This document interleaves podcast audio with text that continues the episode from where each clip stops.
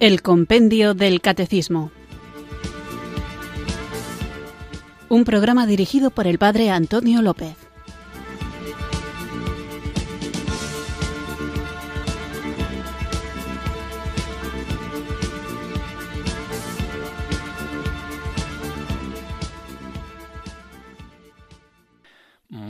Tardes, queridos oyentes de Radio María. Recibido un cariñoso saludo desde Irurzun en Navarra, quienes sintonizáis una tarde más esta radio que cambia vidas, esta emisora de la Virgen, Radio María, para escuchar el programa El Compendio del Catecismo, nuestro espacio diario de formación católica en el que tratamos de conocer la fe que queremos vivir, compartir y defender y que utiliza como guion el libro que da título al programa, que con sus preguntas y respuestas nos va llevando pedagógicamente paso a paso por todo el contenido de nuestra fe, aquello que creemos, ya lo hemos visto, aquello que celebramos, también lo hemos visto, aquello que vivimos, estamos ahora en la tercera parte del compendio del catecismo, y también aquello que oramos. Siempre cuando termina el programa, os recuerdo que Radio María pone a vuestra disposición modos de interactuar con vosotros, los oyentes,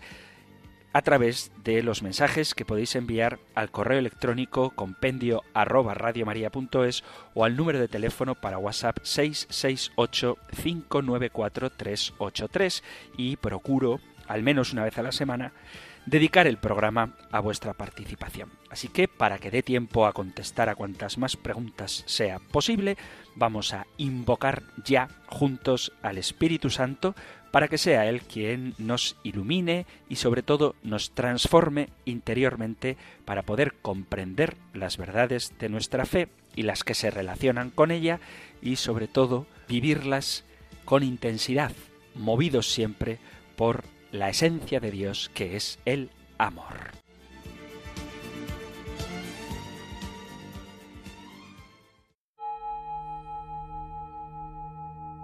Ven Espíritu, ven Espíritu, ven Espíritu.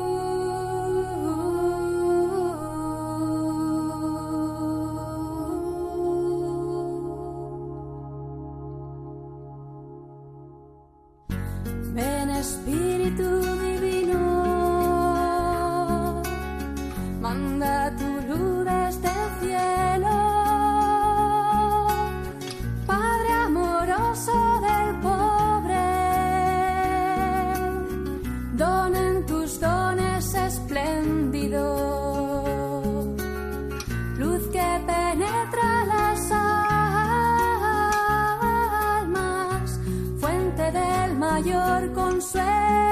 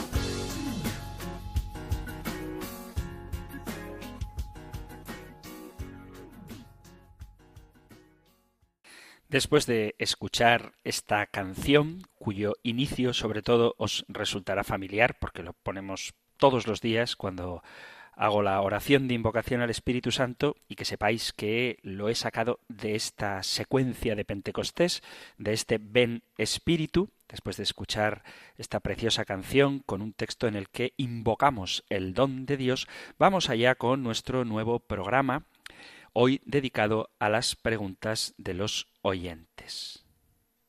Empezamos con un correo electrónico que dice Qué laberinto saber si tu conciencia te la está jugando de nuevo, pues al estar sometido de tantos sentimientos y buenas razones, ¿cómo intuir que lo que nos decimos para actuar es lo más acertado y no es mentira, o simplemente un ardid del mismísimo diablo, para seguir traicionándonos después de haber actuado? Porque ¿quién me asegura que lo que me digo es correcto? si no tengo cuando surge al padre don Antonio López. Gracias, padre. Tengo que escuchar varias veces los podcasts ya con lápiz y papel. Un fuerte abrazo y que Dios le bendiga. Muchas gracias a ti por el mensaje, por la pregunta y es muy gracioso cuando dices ¿quién me asegura que hago lo que correcto cuando no está el padre Antonio López? Es que el padre Antonio López, yo no soy la autoridad en cuestiones de conciencia, sino que lo es, en cualquier caso, la Iglesia de la que yo modestamente pretendo ser portavoz. Ya hemos hablado largamente de la cuestión de la conciencia, de la conciencia recta, la conciencia errónea, etcétera, pero vamos a tratar de resumir todo lo que dijimos en aquellos programas dedicados a este tema para saber cómo actuar cuando tenemos dudas de conciencia. Por eso debemos dejar claro qué es la rectitud de conciencia y cómo debemos actuar siempre conforme a ella, a la conciencia, mientras que ésta esté bien formada. Eso es un dato importante. La conciencia debe estar bien formada.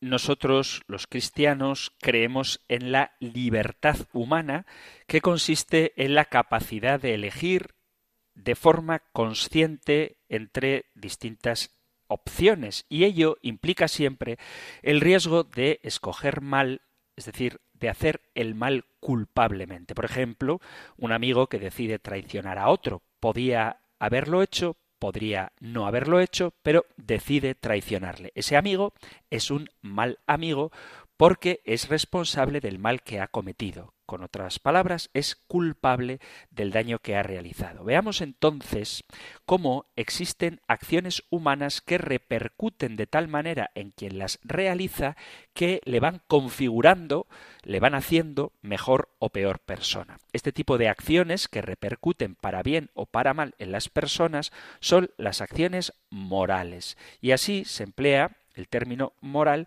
para referirse al estudio de la diferencia que existe entre el bien y el mal en el obrar humano en la medida en que este obrar nos hace mejores o peores como personas. Todos los seres humanos somos personas, pero no siempre actuamos como tales. Por eso se dice que una persona se deshumaniza cuando se comporta no como lo que es, sino como otra cosa distinta. Decimos entonces que se de forma inhumana o moralmente indigna. Es un ser humano, pero su comportamiento no está a la altura de su dignidad ontológica, de lo que ella es. Tened en cuenta que nosotros partimos del hecho de que somos criaturas de Dios cuyo fin, el fin de nuestra existencia, es la comunión con Dios. Entonces, todo aquello que nos aparta de nuestro fin último, que es la bienaventuranza eterna, nos hace peores, nos desdibuja aquello para lo que hemos sido creados y por lo tanto lo llamamos moralmente malo. Por eso nos hacemos mejores cuando actuamos de acuerdo con el valor y dignidad que tenemos es digna de confianza aquella persona que se comporta siempre de manera honrada y responsable en relación con los demás y por el contrario, quien miente se acaba haciendo mentiroso, el que obra con envidia se hace envidioso, el que roba se hace ladrón. El tipo de persona que somos depende de la bondad o maldad de nuestras acciones. Nuestra vida no se nos ha dado hecha, sino que hay que desarrollarla. Es un don y una tarea. Es como un libro con las páginas en blanco que debo rellenar con lo que hago cada día. A medida que voy viviendo, voy escribiendo mi biografía, el argumento de mi vida. Al escribir adecuadamente y con rima, con belleza, con luz esos versos de mi vida, voy consiguiendo mi realización personal que consiste en perfeccionarme, en humanizarme, en desarrollar al máximo mis facultades para ser mejor y contribuir a que este mundo sea mejor de lo que lo encontré, teniendo en vista siempre, desde nuestra perspectiva cristiana, la bienaventuranza eterna. Dios ha dejado en nuestras manos la orientación de nuestra vida y la vida, el bienestar y la felicidad de otras personas. Al igual que un escritor, antes de iniciar su nuevo libro, se plantea sobre qué desea que trate la historia que va a redactar, cómo la introducirá, cómo se desarrollará, qué personajes intervendrán y qué final dará a su argumento, así cada persona ha de proyectar su vida dándole un sentido valioso. Y vuelvo a insistir, el fin último es la bienaventuranza eterna, la vida divina. Nadie puede vivir nuestra vida sino cada uno de nosotros. Las demás personas podrán ayudarnos más o menos, a veces incluso estorbarnos, pero lo cierto es que sin ellos no podemos vivir. Cada uno es el protagonista de su propia existencia, protagonista de una existencia que no vive en soledad. Entonces, ¿cuál es el criterio que nos sirve para demarcar y distinguir el bien del mal? Es muy importante saber qué es lo que debemos hacer y qué es lo que debemos evitar y actuar de acuerdo con ello. Lo que es recto, lo correcto, lo justo y bueno es lo que se debe hacer.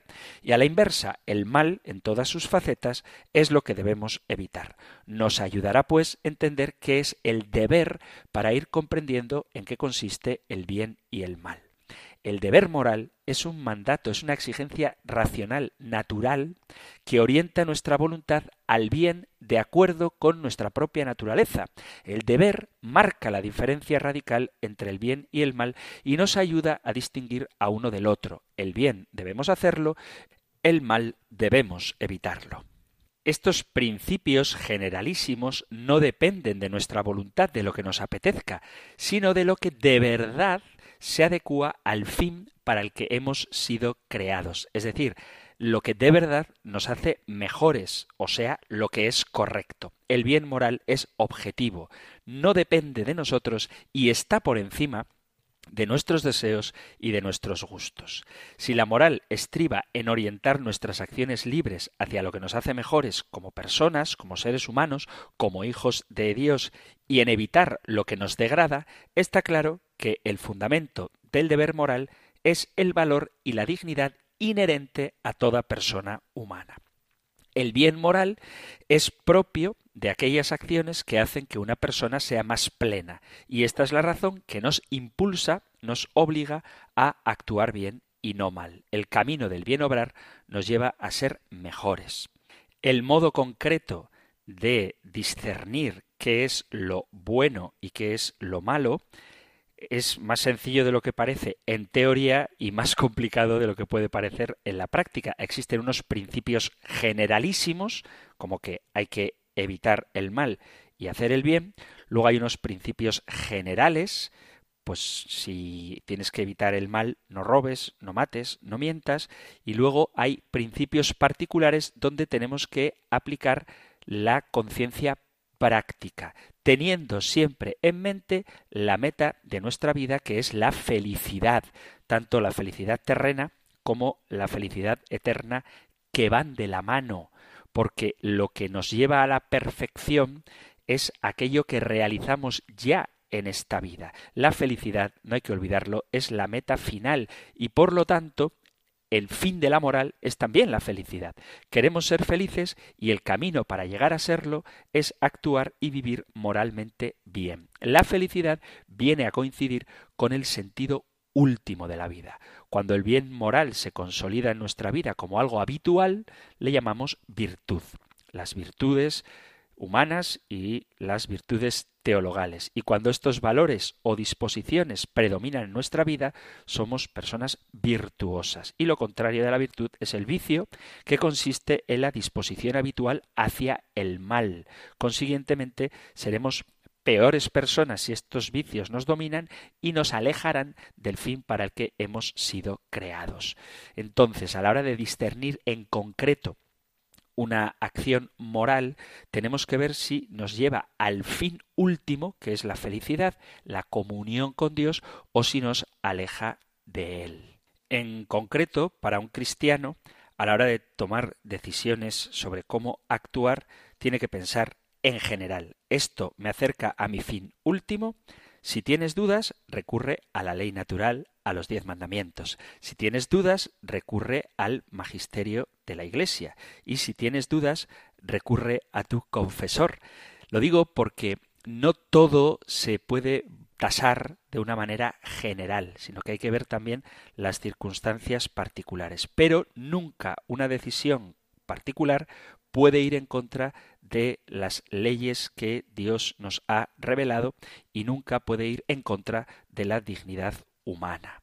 Creo que puede ser una respuesta muy amplia, pero entiendo que las circunstancias personales de quien tiene que tomar decisiones a veces son tan específicas que resulta complicado dar una explicación concreta, porque no conozco todo lo que gira alrededor de la toma de una decisión puntual, pero sabiendo que si algo me acerca a mi fin último, está de acuerdo con las leyes de Dios, está de acuerdo con las enseñanzas de la Iglesia, no hay que volverse loco tratando de averiguar qué es lo bueno y qué es lo malo. En cuestiones donde la Iglesia no habla, en cuestiones donde la revelación de Dios no dice nada al respecto y en cuestiones que no afectan al fin último del hombre, se pueden tomar decisiones libremente. Si queréis, os pongo un ejemplo muy tonto.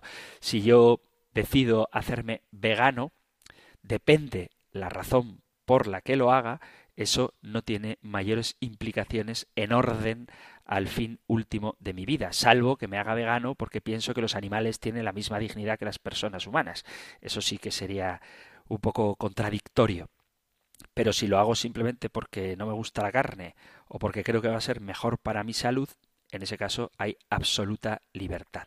Sin embargo, en otras cuestiones, como por ejemplo el respeto a la vida, el discernimiento no requiere mucho esfuerzo, porque ya sabemos que la persona humana tiene una dignidad desde el momento de su concepción hasta su muerte natural y por lo tanto nunca será legítimo atentar contra ella.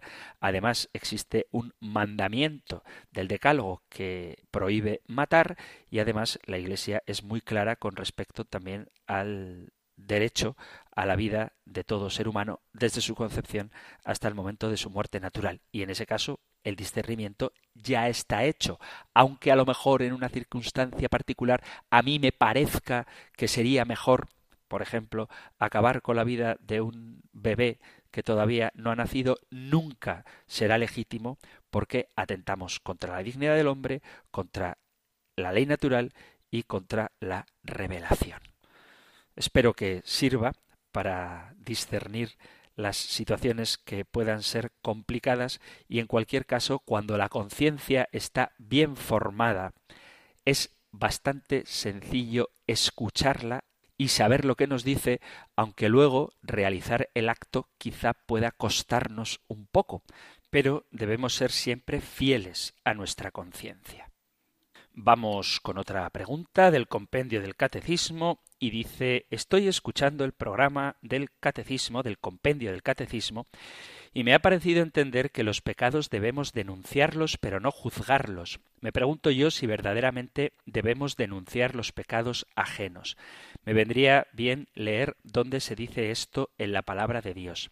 Siento si mi mensaje es impetuoso, pero esta afirmación ha llamado mucho mi atención. Entiendo que hay pecados que además son delitos, pero los demás me inspiran otro tipo de naturaleza, una que va más allá de la limpieza de la propia conciencia. Muchas gracias por su atención. Agradecería su respuesta para tratar de entender mejor. Podría haber ocurrido que yo haya escuchado el inicio del programa, que yo no haya escuchado el inicio del programa y me haya hecho una idea equivocada. Este mensaje ha sido enviado a compendio arroba y efectivamente puede ser que dijera que hay que denunciar el pecado, pero denunciar el pecado no significa proclamarlo a los cuatro vientos, sino que si a ti te preocupa la salvación de tus hermanos, es lógico que en atención a él le pongas delante su situación para que pueda corregirse. ¿Dónde dice esto la palabra de Dios? Lo dice el Evangelio de San Mateo, capítulo 18, versículo a partir del 15, que os paso a leer para que veáis que efectivamente la palabra del Señor habla de cómo hay que reprender al hermano. Dice Jesús, si tu hermano llega a pecar, vete y repréndele a solas tú con él. Si te escucha, habrás ganado a tu hermano. Si no te escucha, Toma todavía contigo uno o dos para que todo asunto quede zanjado por la palabra de dos o tres testigos. Si les desoye a ellos, díselo a la comunidad, y si hasta a la comunidad desoye, sea para ti como el gentil y el publicano. Toda la Sagrada Escritura, tanto el Antiguo como el Nuevo Testamento, está repleta de la denuncia del pecado. De hecho, la misión profética es anunciar y también denunciar. Y la carta a los Corintios habla de los abusos que se cometían en la comunidad, tanto por la distinción entre los ricos y los pobres y el modo en que se celebra la Eucaristía de una forma inadecuada, como también la carta a los Gálatas, por ejemplo, donde Pablo llama a los habitantes de Galacia insensatos Gálatas, que tan rápido se han desviado de las enseñanzas que recibieron. Recordad que cuando nosotros recibimos el bautismo somos ungidos con el crisma de tal manera que unidos a Cristo somos como Él sacerdotes, reyes y profetas. Y el profeta no es, como piensa mucha gente, aquel que ve o predice el futuro, sino que en sentido bíblico el profeta es aquel que tiene una intimidad con Dios y comunica de modo auténtico el mensaje del Señor. El profeta no es adulador y no tiene miedo de desenmascarar las falacias de los que ostentan el poder, aunque esto en ocasiones puede costarle la propia vida. Por ejemplo, vemos cómo Natán reprocha al rey David su pecado, segundo libro de Samuel, lo podéis leer, o cómo Elías censura la prepotencia asesina de Jezabel, lo podéis leer en la primera carta de Reyes, capítulo 21, y un montón de pasajes, yo me atrevería a decir que prácticamente todos los profetas se dedican a denunciar el pecado. Y el profeta por excelencia, aquel no que habla la palabra de Dios, sino que es la palabra de Dios, Jesucristo es quien más fielmente vivió la voluntad del Padre e invita a todos a seguirla. Y Jesús hace una afirmación que es una experiencia que muchos hemos tenido, y es que ningún profeta es bien recibido en su tierra. Y esto porque nos resulta difícil aceptar que una persona común y corriente de nuestra familia o de nuestra comunidad pueda ser un mensajero importante de Dios. En la discusión de ser o no ser aceptado por sus parientes, estos querían que Jesús, en primer lugar, resolviera sus problemas cotidianos de casa, comida, salud, trabajo, y le pedían que hiciera en su tierra los mismos milagros que había hecho en otras partes. Es siempre el mismo mecanismo. El entorno quiere manipular al profeta, a la Iglesia muchas veces y desalentarlo en su misión de denuncia porque resulta molesto ya que no se vincula con ese modo de vivir que tiene el mundo. Y hoy en día necesitamos verdaderos profetas que, en primer lugar, vivan el mensaje del Evangelio y lo proclamen con su vida, pero también con sus palabras en un mundo tan lleno de malas noticias, el profeta anuncia la feliz noticia de la liberación que Dios nos ofrece. Delante de personas que se hunden en el desaliento, el profeta asegura que el Señor ama, acompaña y ayuda porque para él nada es imposible. Pero Además de ese anuncio, hay una denuncia, una denuncia a aquellos que explotan a sus semejantes para aumentar su cuenta bancaria, aquellos que hacen trampa para mantenerse en el poder y no tienen vergüenza de vender su conciencia por algunos privilegios momentáneos. De profetas como Jesús está necesitado el mundo, profetas que en fidelidad a la palabra de Dios enseñen la verdad y dejen claro que el verdadero amor es comprensivo, es servicial, no tiene envidia, no es presumido, no se aprovecha de los demás, pero que a la vez exhorte a que no seamos eternos adolescentes sin responsabilidad, que examinemos nuestra conciencia y cambiemos nuestra conducta para lograr el fin para el que hemos sido creados, que seamos mejores personas, que seamos más claramente hijos de Dios, que vivamos como redimidos por Jesucristo, que nos dejemos mover por el Espíritu Santo. Entonces, denunciar el pecado no significa rechazar al pecador, sino ponerle delante de su situación para que se convierta. Y esto hay que hacerlo con delicadeza, con tacto, con caridad, pero también con claridad. Es como si tú ves una persona que está a punto de beber un veneno mortal y no se da cuenta que le adviertas de que no lo haga.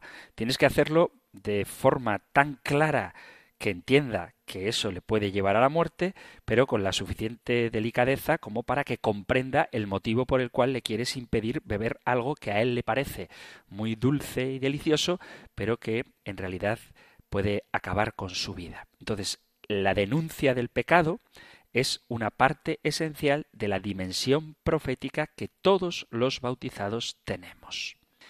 Vamos ahora a escuchar una canción, hacemos una breve pausa musical y continuamos con nuestro programa del Compendio del Catecismo, hoy dedicado a la participación de los oyentes.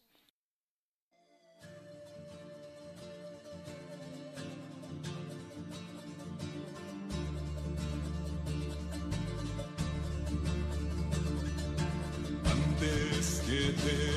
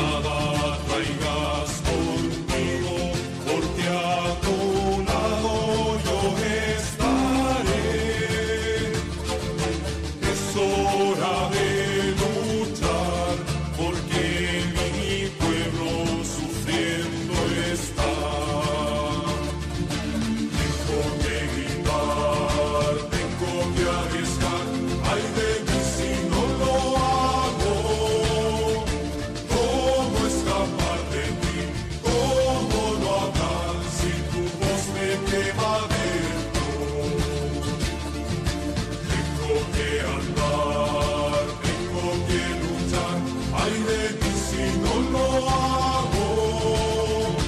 ¿Cómo escapar de ti? ¿Cómo no hablar si tu voz me quema dentro? Tengo que gritar, tengo que arriesgar, ay de mí si no lo hago.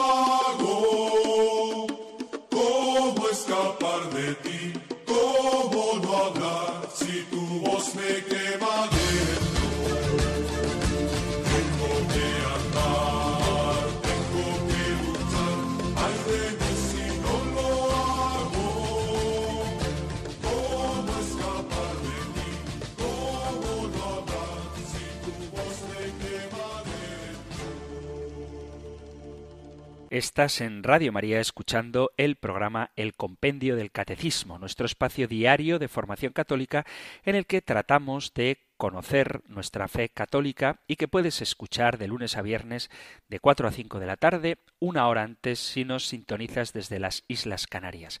Hemos escuchado esta canción de El Profeta porque estoy hoy respondiendo a la participación de los oyentes que podéis hacer a través del correo electrónico compendio radiomaria.es compendio arroba radiomaria.es o del número de teléfono de WhatsApp 668 594 383 668 594 383 y respondía a un oyente que hacía mención a algo que comenté en alguno de los programas diciendo que había que denunciar el pecado. Quiero seguir hablando de esto porque a veces puede dar la sensación de que cuando hablamos de denunciar el pecado estamos rechazando al pecador.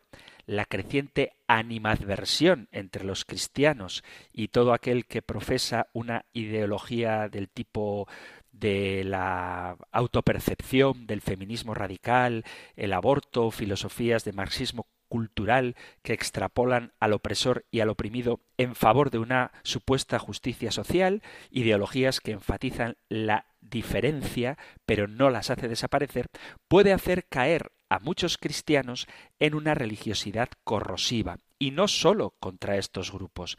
A veces vamos incurriendo en un legalismo tal que tratamos a los incrédulos como cristianos, pidiéndoles, exigiéndoles que se comporten como si fueran seguidores de Cristo cuando ni siquiera le conocen. Y quienes no conocen a Cristo no necesitan condenación, necesitan salvación. Me doy cuenta de que quizá por la influencia de las redes sociales, donde todas las opiniones son ahora públicas y rápidamente corren como pólvora, muchas posturas se van radicalizándose y algunos, de forma consciente o no, quiero creer que no, cierran el reino de los cielos, como dice Jesús, ni entrando ellos ni dejando entrar a los que intentan hacerlo. No puede ser que quienes practican ciertos pecados pretendan condenar a quienes practican otros simplemente porque se trate de pecados diferentes. En ese sentido, debemos evitar también que, con la loable intención de oponernos a la mentira, terminemos haciéndonos enemigos de quienes profesan la mentira.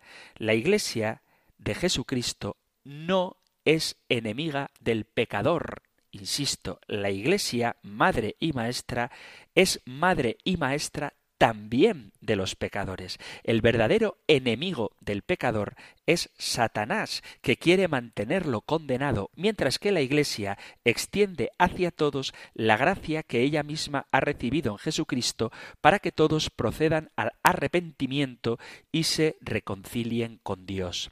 La respuesta nunca será decidir quién es digno de reconciliación con Dios y quién no. Solo uno es digno y es quien busca reconciliar con nosotros. El enemigo no es el pecador, sino su esclavitud al pecado.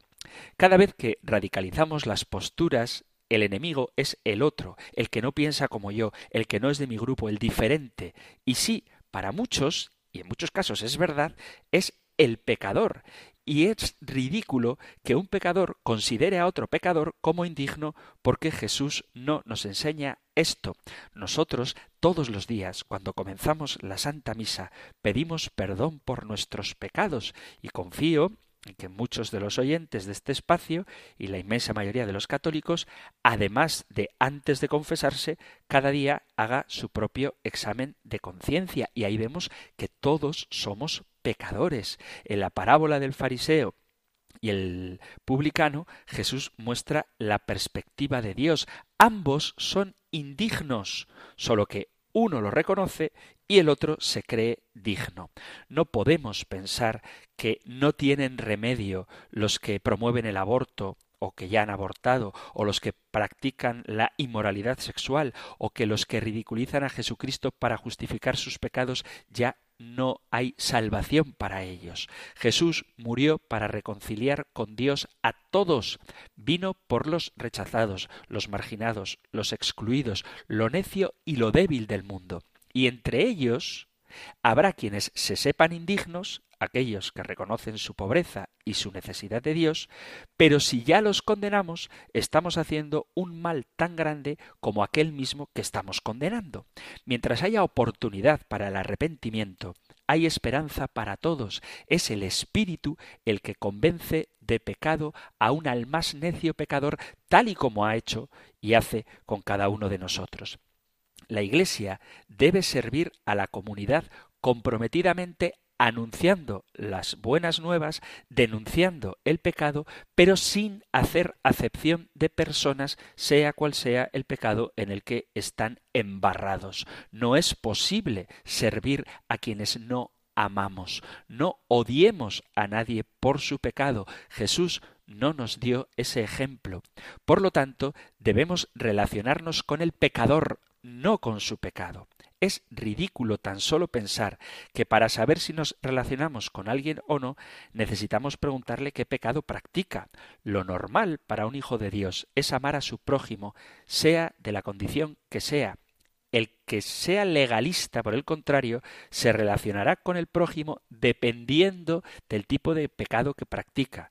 Si le parece que es un pecado horroroso, evitará cualquier tipo de contacto con él. Pero si es uno de esos pecados de los que no se habla, que no se notan, aunque muchos los practiquen aparentando piedad y espiritualidad, con esos no habría problema. Es a través de las relaciones sinceras que el Hijo de Dios tiende puentes con quienes no creen en el Señor, no para decirles qué pecadores son, sino para demostrarles que Dios busca reconciliarse para dar vida, libertad y paz en Cristo. Y eso supone una transformación de vida. No hay otra manera de que otros vean el milagro de la nueva criatura en Cristo si no pasas tiempo con el otro, si no le das a conocer a Dios ni a Jesús, si no comes con ellos, si no interactúas desinteresadamente en su favor, no puedes testificar cómo el fruto del Espíritu Santo guía tu carácter. Cuando tú pasas tiempo con alguien que sabes que está alejado de Dios, te preocupará darle a conocer el amor infinito del Padre y el tipo de pecado es lo de menos. Algunos piensan que llamar al arrepentimiento es sólo decirle a la gente que Dios desaprueba su vida.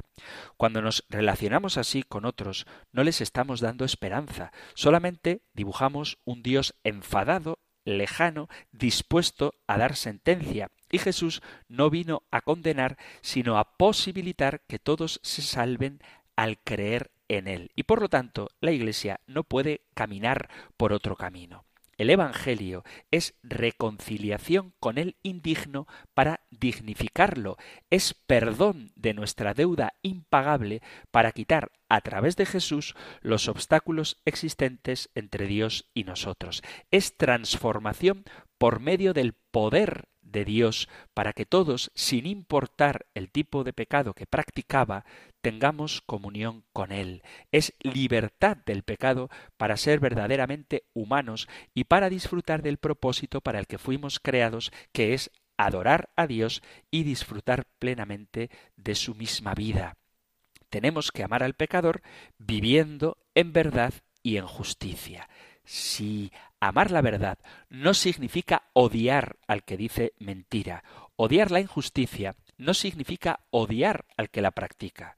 Sin embargo, el gran reto de la Iglesia de hoy es vivir en la verdad y practicar la justicia debido a que algunos cristianos están habituados a la doble vida o a la religiosidad meramente de cumplimiento, a la hipocresía y también a la condenación del que practica pecados diferentes al tuyo.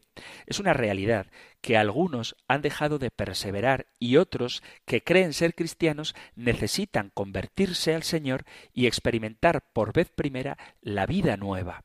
Y esto es clave para una iglesia, que no solo dice amar la verdad y la justicia, sino que en realidad las practica sirviendo a la comunidad donde está viviendo. No recurrimos a conceptos de una ideología para ello, pues Cristo es nuestra referencia de verdad y justicia porque estas, verdad y justicia, están personificadas en Él.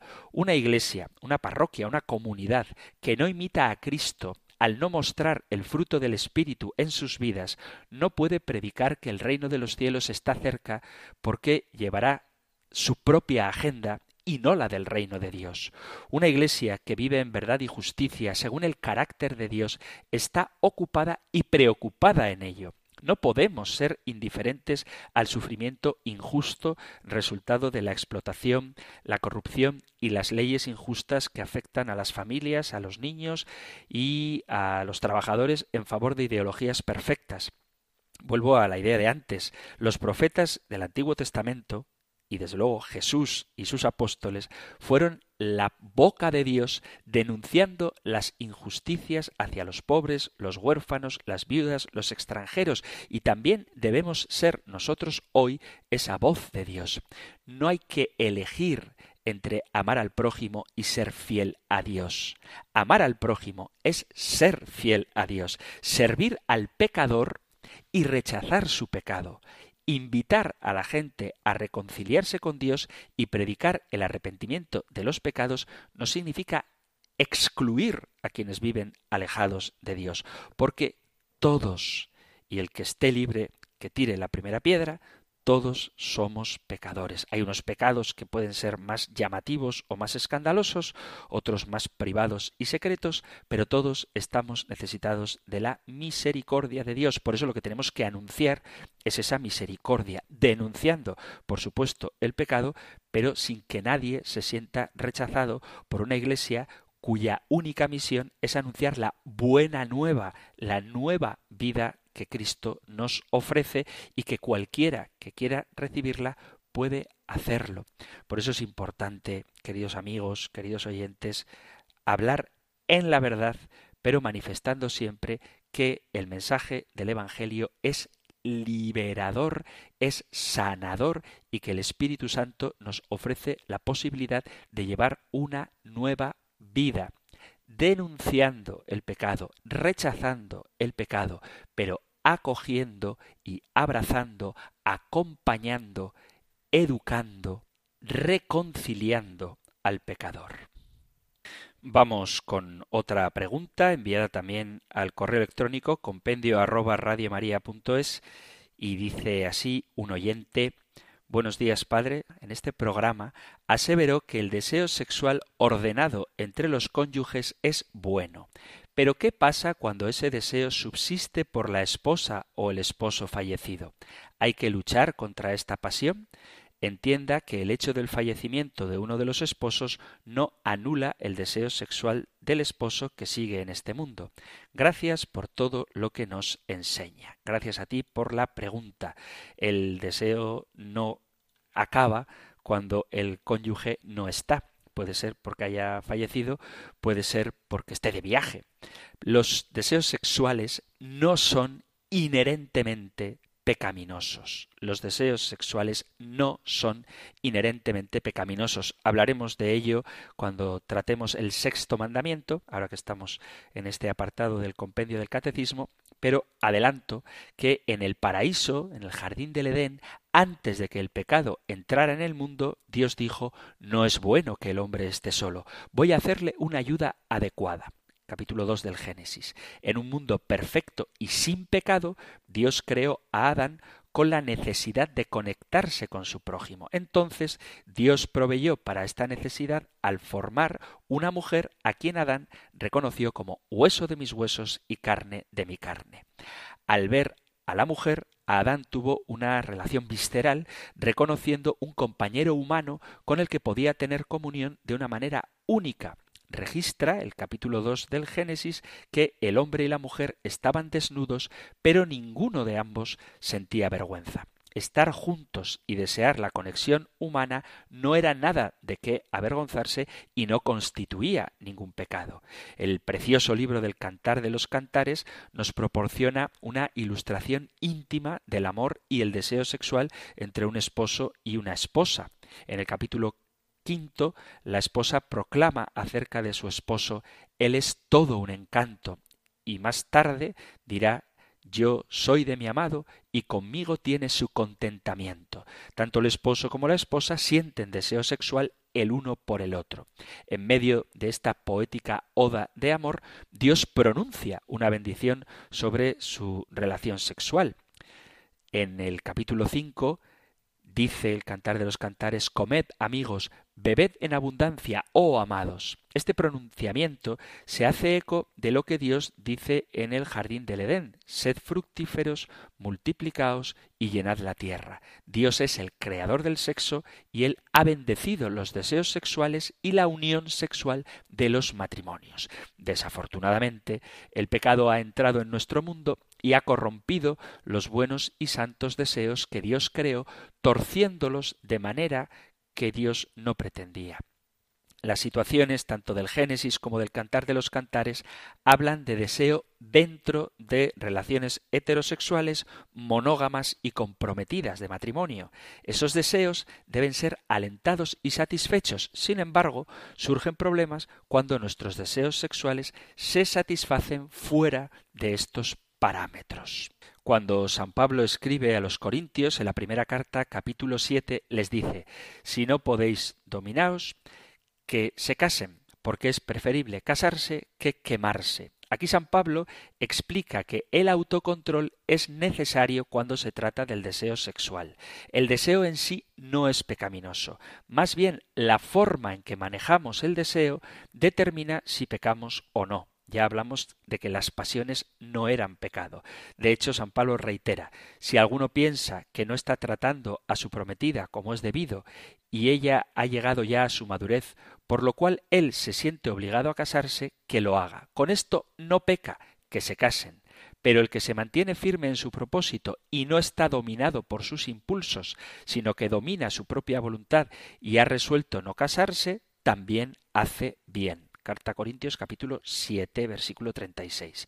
El deseo apasionado en sí mismo no es pecado. Entonces las opciones son casarse y satisfacer ese deseo de la manera que Dios quiso o mantener ese deseo bajo control, absteniéndose de las relaciones, ejerciendo el autocontrol sobre los pensamientos y acciones de cada uno. El capítulo 5 de los Proverbios contrasta lo bueno del deseo sexual dentro del matrimonio con la maldad de complacer esos deseos fuera del matrimonio.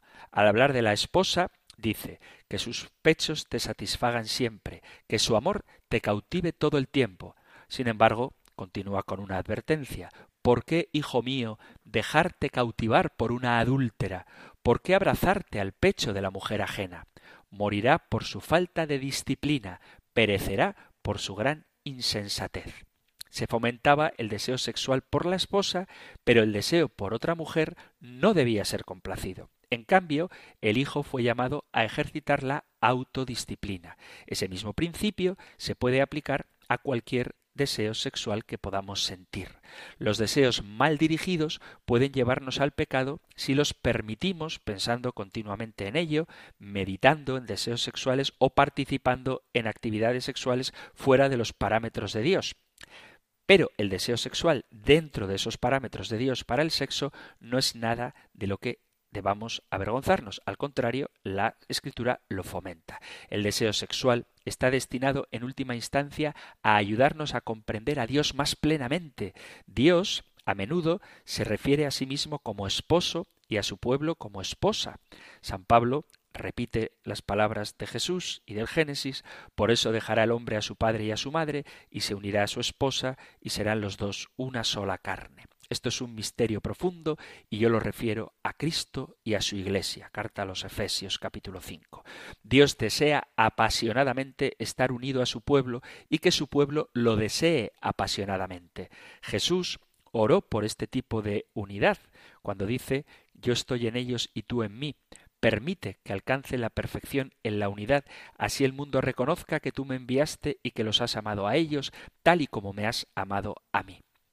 El deseo físico de intimidad está destinado a ser una ilustración del celo espiritual por la unidad con Dios que debemos esperar. Nuestros deseos sexuales están destinados a acercarnos más en la relación con Dios y a confiar en su espíritu para desarrollar el control, el autocontrol en nosotros mismos cuando estamos célibes, solteros o viudos o disfrutando de la intimidad apasionada de un matrimonio heterosexual monógamo que refleja la pasión de Dios por su pueblo y la pasión recíproca de su pueblo por él.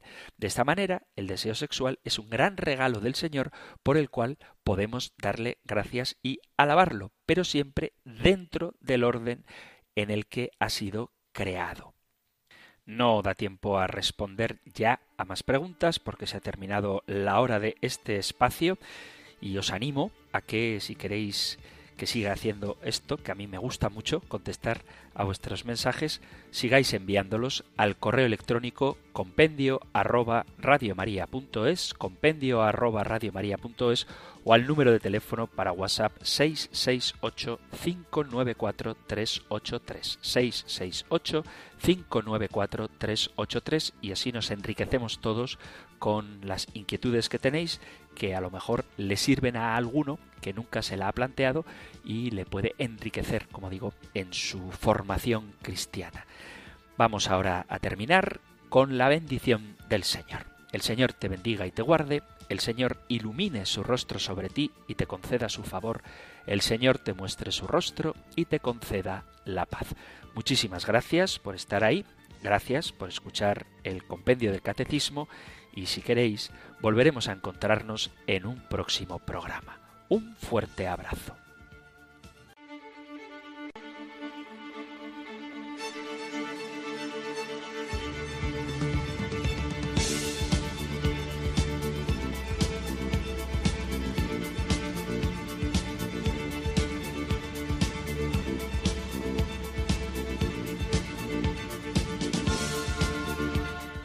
El Compendio del Catecismo. Un programa dirigido por el Padre Antonio López.